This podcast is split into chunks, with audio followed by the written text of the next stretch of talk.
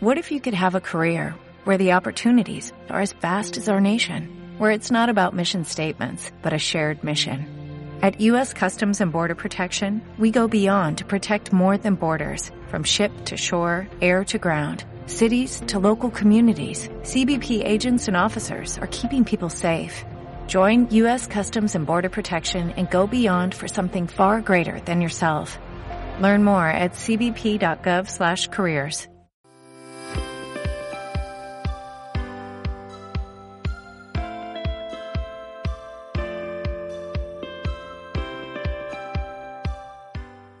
Hace muchos años, amigos, en los blogs de lectores y estudiantes del libro Urantia, hubo alguien, uno de los administradores de ese blog, que por cierto ya desapareció y del cual quedan alguno que otro remanente en internet, pero ya sin interacción. Es algo lamentable.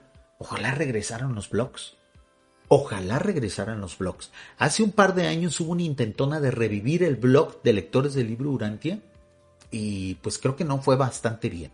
Se necesita mucho recurso y sobre todo mucha pasión, mucha interacción y mucha participación de la comunidad urantiana para que, para que una comunidad tan bonita como los blogs de lectores del libro Urantia reviva.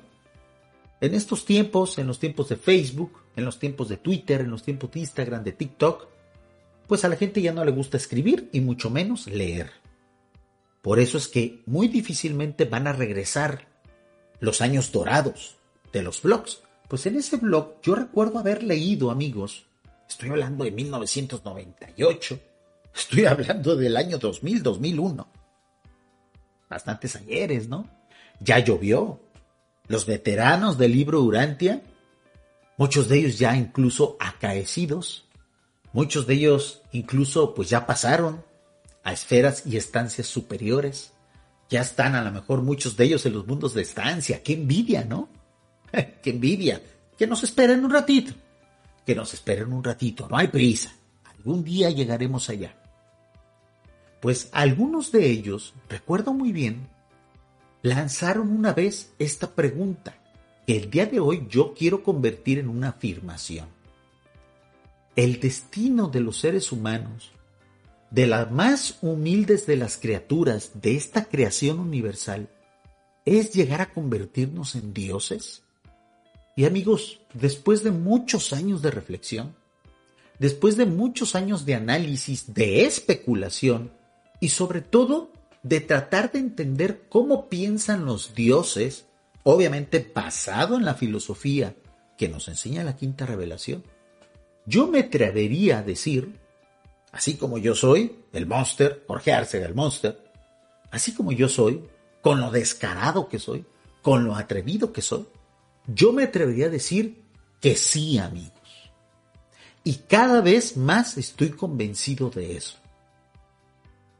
El libro Urantia nos enseña que todo esto que ha sido creado en los mundos del espacio y tiempo, las galaxias, las constelaciones, los sistemas, los universos, los superuniversos, cada uno de los planetas habitados por vida inteligente, las naciones, las sociedades, las religiones, tiene por objetivo el que las más humildes de las criaturas, que somos los seres humanos, derivados o, o, evolucionados o creados a partir de la vida animal primitiva de cada uno de los planetas, pues todo ese esfuerzo es para lograr una carrera ascendente de esas criaturas.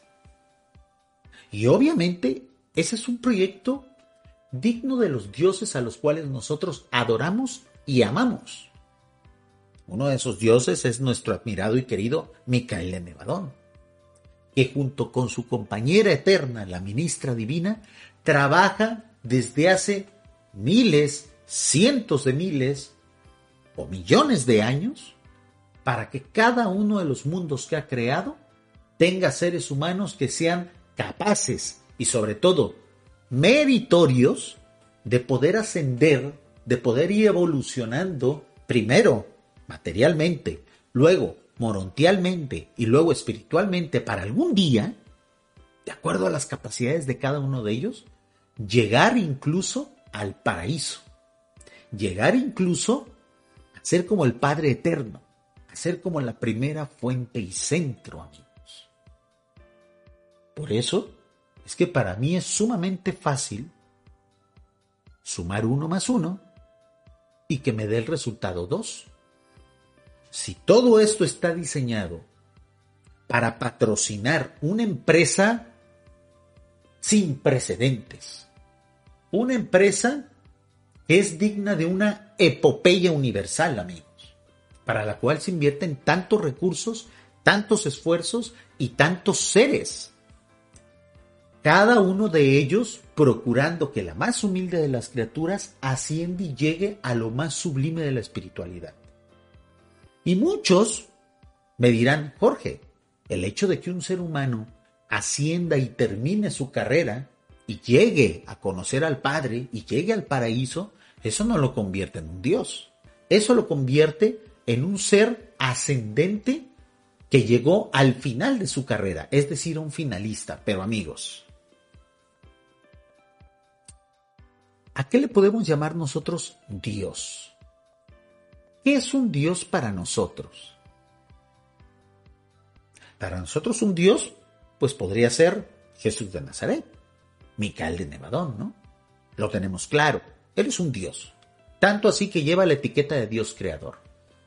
Pero si, por ejemplo, algún día en su comunidad apareciera un Melquisedec, por ejemplo, encarnado, que no hubiera nacido como hemos nacido todos los demás, que no envejeciera, que viviera y tuviera la misma apariencia durante 500, 600 años, que tuviera amplio conocimiento y a lo mejor algunas capacidades extrasensoriales.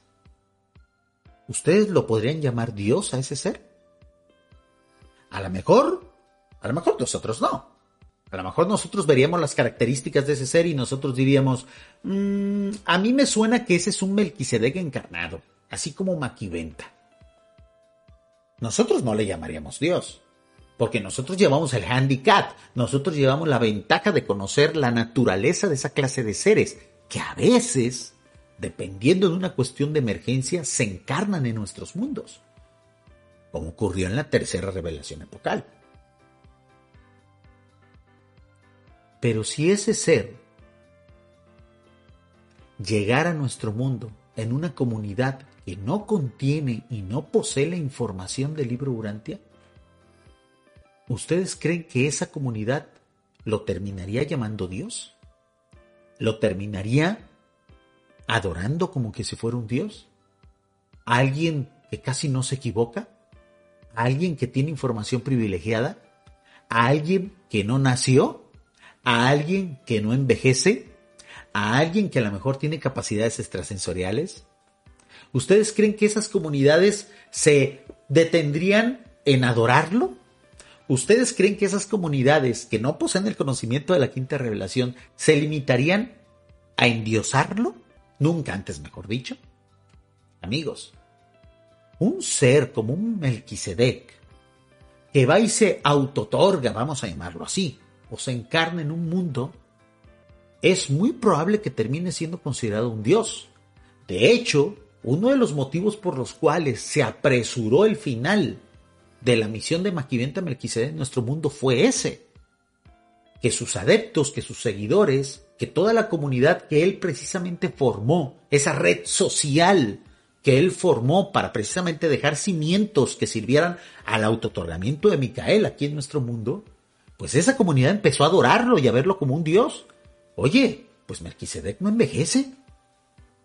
Oye, pues yo conocí a Melquisedec cuando tenía 15 años y ahora que tengo 80 años, él se ve exactamente igual que cuando lo conocí siendo yo un niño. Y ya murieron prácticamente todos aquellos que lo vieron por primera vez. Y ahora yo soy un anciano y el Señor se ve exactamente igual. Y casi no se equivoca. Y nos habla cosas bien bonitas de Dios. Y es un sabio. Y de repente pareciera conocer el futuro y el pasado. Y de repente pareciera tener una visión extraordinaria. Esa persona, ese señor, es especial, no es normal. Amigos, si en la actualidad los artistas, los reggaetoneros, los cantantes, son considerados celebridades. Prácticamente son endiosados por los más débiles mentales de nuestro mundo. Imagínense qué pasaría si un ser como un Melquisedec se encarnara ahora. Sería un dios, amigos. A ese concepto nos referíamos en aquel entonces en los blogs. Y nosotros, amigos, estamos destinados, si queremos y si pasamos la prueba y si completamos el plan de ascensión, estamos destinados a ser más que un Melquisedec. Llegará el momento en que tú que me estás escuchando y me estás viendo, y yo, si tenemos el coraje, si tenemos la disciplina, llegaremos a ser más que un Melquisedec. Y nosotros seguiremos ascendiendo a escalafones que ni siquiera los seres creados en el no espacio y no tiempo tienen permitido ascender. ¿Ustedes por qué creen que somos la envidia de muchos seres que están destinados a ser siempre los mismos?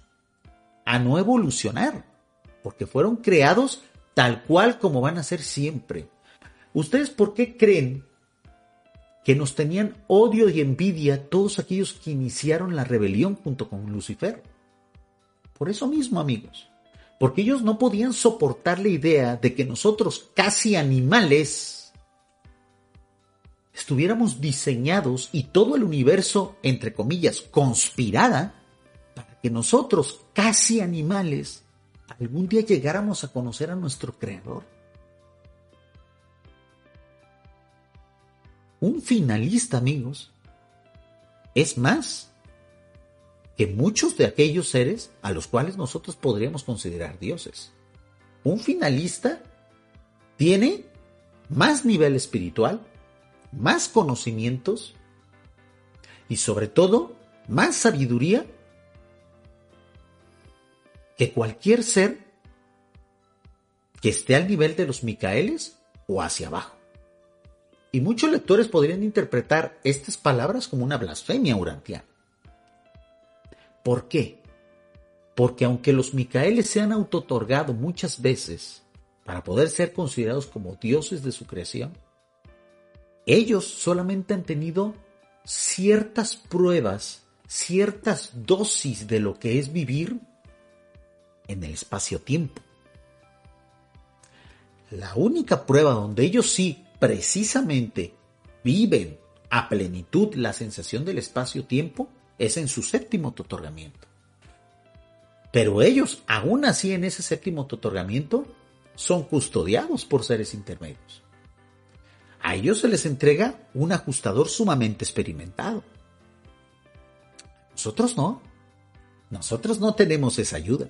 Nosotros nacemos y crecemos casi en solitario con nuestros propios recursos, sin ninguna ventaja, amigos, más que las ganas de querer hacer algún día como Dios, como nuestro Creador. A eso nos referimos muchos lectores del libro Durante cuando mencionamos que el ser humano está destinado, si quiere obviamente, a ser como los dioses, a ser un Dios mismo. Y hay un motivo más por el cual a nosotros nos convendría razonar en estos términos el objetivo de nuestra creación. Hay una razón mercadotécnica de, vamos a llamarlo así, de interés mercadotécnico espiritual por el cual nosotros deberíamos empezar a difundir la revelación en estos términos. Amigos, vivimos en una época sumamente materialista. Vivimos en una época donde el ego es muy importante. Donde muchas personas se están alejando de las religiones evolutivas porque no les prometen, porque no los convencen con nada nuevo, nada digno. Porque la religión evolutiva actual más poderosa y con mayor crecimiento es una de las más arcaicas, de las que menos dignifican las cualidades humanas. Si nosotros queremos competir con esa mercadotecnia, tenemos que hacer una propuesta totalmente diferente a la de ellos. Tenemos que dar una propuesta sublime a aquellos que crean en lo que nosotros creemos. Y es cierto, a lo mejor podríamos exagerar al decirles que, mira, si tú lees el libro Urantia, al final vas a terminar siendo un dios. Obviamente tenemos que explicarlo bien. Obviamente esto es reflexión de alto estándar. Esto no podemos hacérselo llegar a los novatos, a los recién llegados. Pero amigos, claro que podemos incluso tener como meta ese objetivo. Porque el ser humano está diseñado para eso, amigos. Para las grandes cosas. Si no, ¿para qué tanto esfuerzo? Si no, ¿para qué tantos seres? Si no, ¿para qué tantos eones en esta segunda etapa de la creación? Si no, ¿para qué se está diseñando los espacios exteriores?